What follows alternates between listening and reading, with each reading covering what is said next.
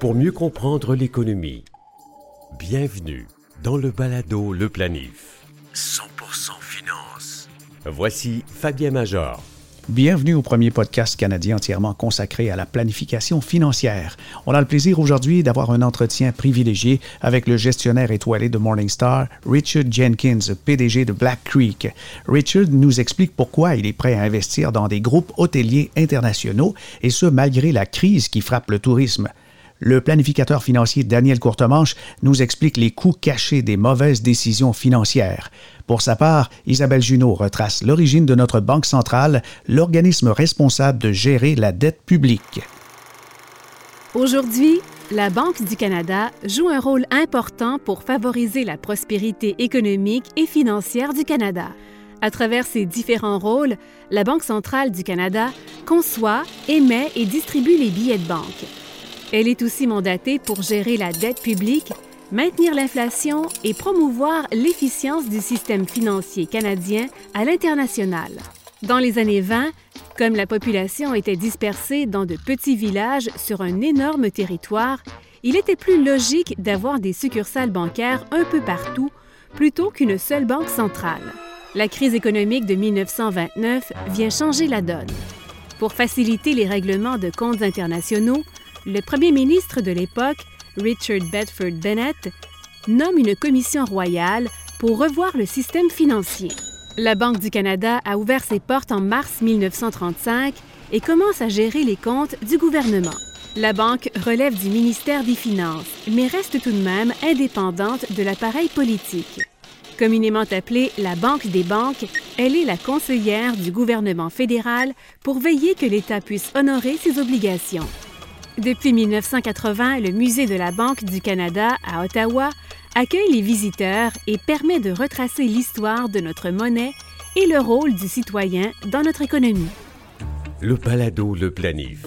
Pour mieux comprendre l'économie, Richard Jenkins est président directeur général de Black Creek Investment Management. Il s'est joint à Black Creek en 2008. Il possède plus de 32 ans d'expérience en gestion de placement en tant qu'analyste de placement et gestionnaire de portefeuille. On a le grand plaisir de l'avoir avec nous ce matin. Bonjour Richard. Bonjour Fabien. Alors écoutez, euh, Richard, euh, racontez-nous un peu vos débuts comme gestionnaire d'actifs. OK. Euh, j'ai commencé à investir quand j'étais jeune, environ 15 et 16 ans. Mon grand-père était un euh, investisseur et moi, je lisais les rapports annuels entre les matchs de hockey. C'est une petite blague, mais c'est la vérité.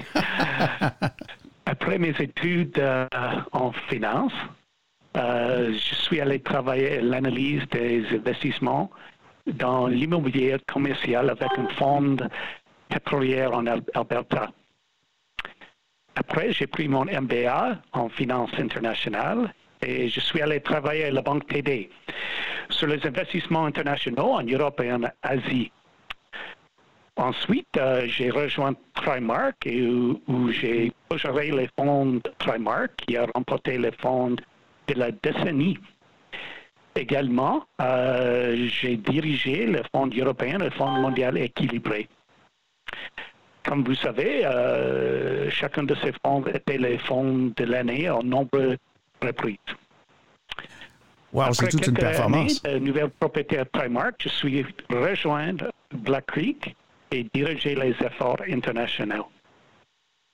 Moi, mes intérêts, c'est dans l'investissement mondial et c'est très intéressant que on peut ajouter mes intérêts dans l'économie, l'histoire globale et le développement des économies autour du monde c'est une petite histoire de mon carrière. Et c'est une histoire passionnante euh, qui apporte des résultats parce que sur le long terme, euh, les portefeuilles Black Creek ont, des performances très enviables.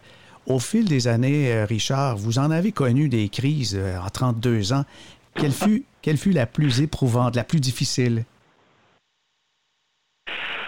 Malheureusement, il y a toujours des crises autour du monde. Euh, au cours de ma carrière, depuis 1986, nous avons connu beaucoup de crises. Peut-être vous savez, euh, rencontrer lundi noir, les crises immobilières, les crises latino-américaines, les crises asiatiques, les crises en russe, la chute des marchés euh, technologie le 11 septembre. Il y a plusieurs de crises euh, depuis 32 ans. Mais moi, je trouve la crise en 2008 le, plus difficile. Et peut-être la, la pandémie maintenant est le plus difficile. La raison pour ça, c'est très euh, simple, c'est les crises globales mais plusieurs des autres crises, ce sont des crises dans un secteur ou dans une région globale, mais pas autour du monde. Et ça, c'est la raison pour laquelle 2008-2009, la crise financière globale, ou cette crise maintenant de pandémie sont les crises les plus difficiles. OK, c'est le fait justement qu'il soit à l'échelle planétaire. Tout le monde est impacté. Et puis, euh, aussi, ce qu'on constate, c'est que c'est une crise sanitaire qui a un effet économique maintenant, la, COVID-19. Mais ce que vous observez de différent des autres crises? Oui, euh, c'est la pandémie actuellement, bien sûr, nouvelle, mais la fermeture des économies par le gouvernement est c'est un phénomène opportun, mais c'est un phénomène nouvel pour moi. Je pense que ça sera assez coûteux aussi. OK, ce sera coûteux. Euh, pardon, euh, nous n'avons pas un euh, bilan exactement, le total de, cette, de coût de cette pandémie, mais je crois que ça sera un problème très, très difficile. Mais nous sommes maintenant euh, dans une période, de redémarrage de cette euh, pandémie. Je pense que les niveaux d'endettement seront plus élevés, du chômage c'est plus élevé. Peut-être il y aura des entreprises en faire faillite à ce moment, mais c'est en train de s'améliorer à ce moment. Euh, selon vous, Richard, qu'est-ce qui a changé dans votre travail de gestionnaire euh, d'actifs depuis le début de la pandémie? Ah, je n'ai pas pris un avion depuis trois mois. C'est la première fois euh, depuis 32 années que je n'ai pas pris un avion.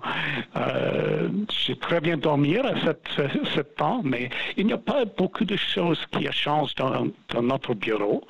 Mais c'est vraiment difficile à ce moment de faire la diligence, la diligence raisonnable dans les investissements nouveaux pour nous.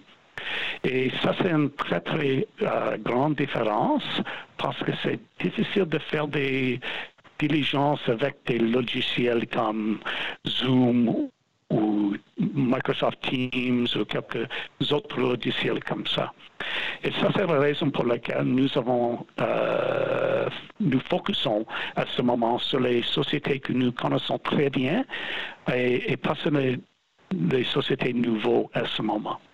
Et, quelles sont les, opérations ou récentes activités que vous avez apportées au portefeuille, justement en fonction des informations que vous avez? Euh, nous, avons trouvé, beaucoup de compagnies autour de moi avec une euh, valeur moins élevée dans ce temps. Par exemple, nous avons ajouté la société hôtelière Accor en France, vous connaissez très bien leur marque. Euh, le marque, ce sont Novotel, Sofitel et aussi Fairmont ici au Canada.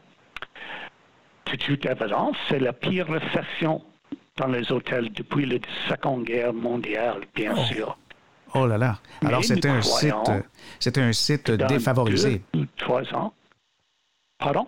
C'était un site euh, vraiment défavorisé. Là. Vous, l'avez probablement acheté à rabais. Oui, euh, bien sûr. Nous avons vu un euh, déclin de le prix sur les bourses de presque 60% de, de les titres d'accord. Mais nous croyons que dans deux ou trois ans, les gens reviennent à vouloir voyager autour du monde et peut-être euh, les gens peuvent prioriser, euh, les voyager quand les, marchés, quand les, les frontières ouvrent. Euh, à l'avenir. D'accord.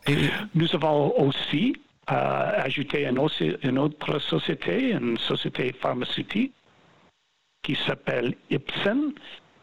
Cette euh, compagnie produit les, médicaments pour euh, les troubles sanguins, le cancer et aussi pour la dermatologie.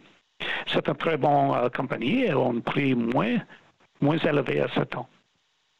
Ce sont des, les, les deux, compagnies que nous avons ajoutées dans cette période.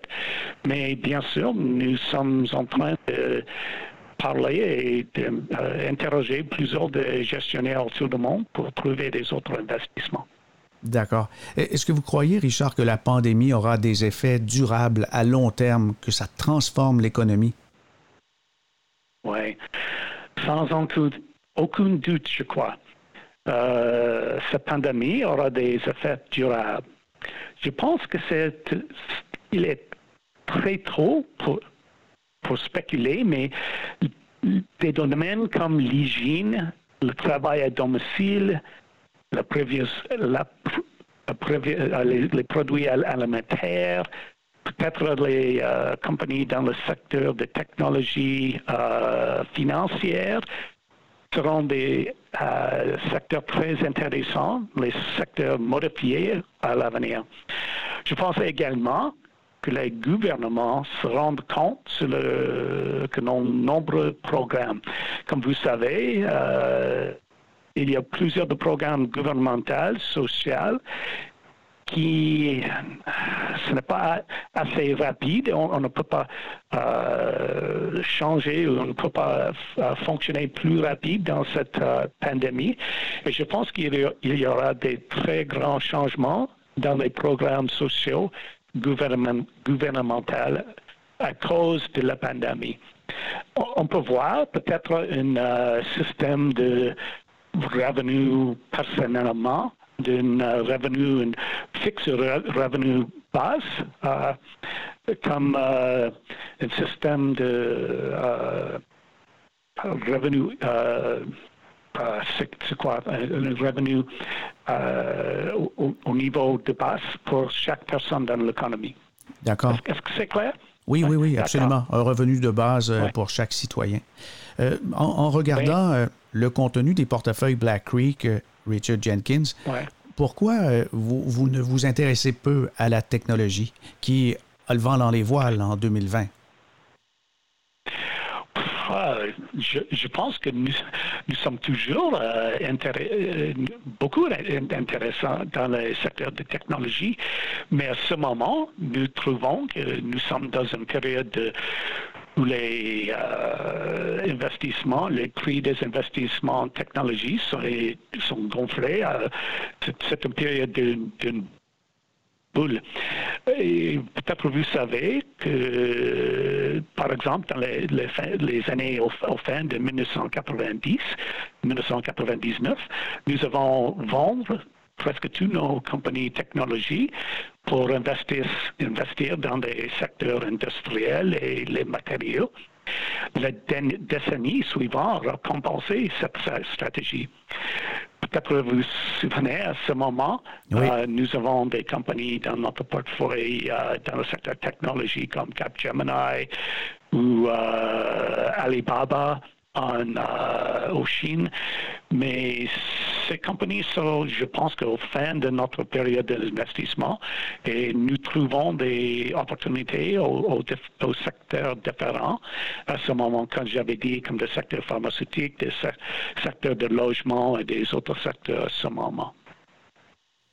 Alors, c'est une question très, de prix. très important pour les investisseurs d'éviter des secteurs plus à la mode pour trouver des secteurs qui ne sont euh, évités par les autres investisseurs. D'accord. Alors, ça nous donne une idée. Vous cherchez euh, des prix et des entreprises de qualité, mais pour vous, à vos yeux, qu'est-ce qu'une bonne entreprise? Ah, nous cherchons des bonnes entreprises autour de monde. C'est notre stratégie. Nous focusons sur des compagnies qui soient le leader dans leur secteur. Mais qu'est-ce que c'est une bonne entreprise? Pour nous, c'est clair. C'est une entreprise où les gestionnaires sont très, très focusés sur les besoins de ses clients. C'est des besoins maintenant et les besoins de futur de ses clients. C'est des gestionnaires qui mis l'accent sur le développement de produits, la recherche et développement, les services et l'investissement pour renforcer la fidélité de clients à cette entreprise. Une entreprise euh, doit avoir doit suivre des, lois locales et, et développer ses ressources humaines. Enfin, cette bonne entreprise peut réaliser toutes ces choses et gagner un retour acceptable sur l'investissement des actionnaires dans cette entreprise. Il faut faire toutes ces choses en même temps. C'est nécessaire pour avoir une, société avec une très bonne santé et une, une très bonne futur de cette entreprise. Planifiez mieux avec le balado Le Planif. Daniel Courtemanche est planificateur financier et aujourd'hui, il va nous parler des revenus d'une vie ou des fois d'une décennie qui peuvent être très importants. Euh, si quelqu'un a un bon emploi, il peut gagner possiblement 1,5 à 2 millions de dollars dans les 10 prochaines années. Et comment on peut prendre soin de cet argent pour atteindre ses objectifs, Daniel? Bonjour Fabien. D'abord, euh, ben, pour éviter les erreurs au niveau de nos placements ou pour prendre les bonnes décisions financières, ben, il faut être instruit sur euh, toutes sortes de sujets qui sont liés à nos finances personnelles, que ce soit la fiscalité, les assurances, le budget, gérer nos emprunts, euh, gérer nos placements. Peut-être qu'on a une famille reconstituée aussi, c'est peut-être pas euh, si simple. Alors parfois, euh, en fait, ça fait plusieurs sujets qui ne sont pas nécessairement faciles à maîtriser. Mais euh, des, gens, justement, avec euh, cette foule d'informations, puis un surplus d'informations dans les médias, ont l'impression qu'ils peuvent gérer eux-mêmes. Et tu vas nous raconter l'histoire d'un client qui a peut-être payé 10 000 d'impôts en trop en rénovant sa cuisine. Explique-moi ça. Ben oui, effectivement, quelqu'un nous a parlé de ça à un moment donné euh, dans sa vie antérieure. Euh, à un moment donné, il voulait faire la rénovation de sa cuisine. Et puis, euh, il avait de l'argent en banque, il avait de l'argent dans un compte CELI, il avait de l'argent dans son REER. Et puis, il a décidé de faire un retrait de son REER. Il a appelé son institution financière. Il a fait un retrait de 30 000 pour avoir 20 000 net. Et puis, à un moment donné, ben, en discutant de ça avec lui, il s'est aperçu qu'il y avait d'autres moyens, puis qu'il avait payé 10 000 de trop en impôts. Mais euh, je ne comprends pas que son institution l'a laissé faire. Peut-être qu'il n'y avait pas vraiment de conseiller attitré. Mais écoute, euh, en fait, il pensait avoir la solution euh, pour lui. Comme tu disais tantôt, on a accès à plein d'informations. Les gens, parfois, ont des fausses impressions ou des connaissances incomplètes. Et puis, il pensait bien faire de cette façon-là parce qu'il se disait, ben, j'ai le temps de renflouer mon contraire. je suis encore loin de la retraite.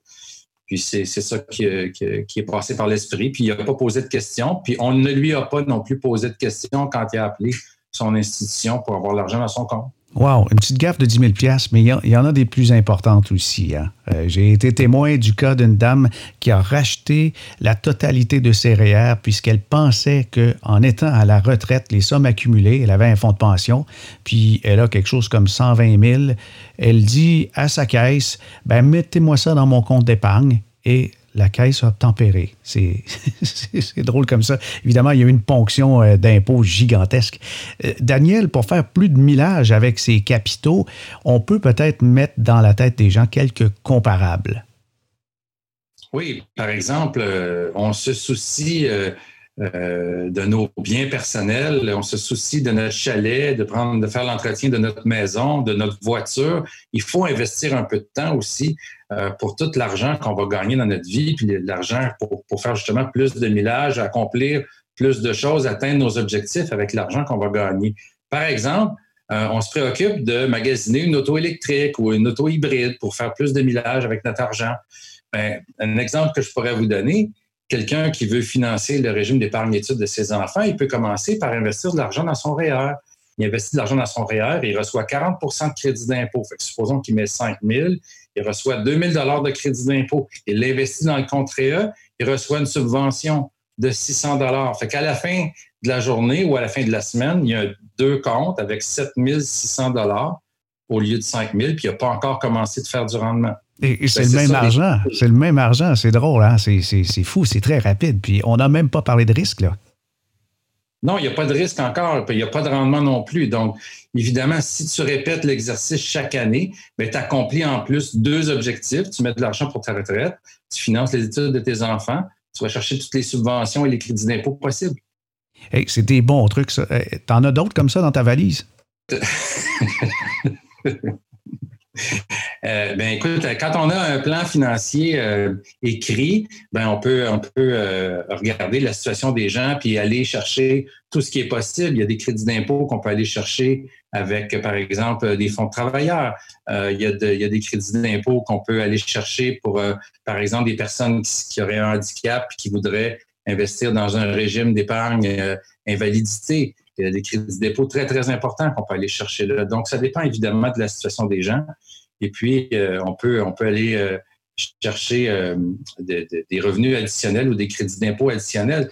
Il a été démontré que quelqu'un qui fait affaire avec un conseiller financier pendant 15 ans et plus va accumuler en moyenne trois fois plus d'actifs financiers au bout de cette période-là que la personne qui s'est un petit peu débrouillée toute seule. Ah, c'est fou quand même, hein? trois fois plus d'actifs.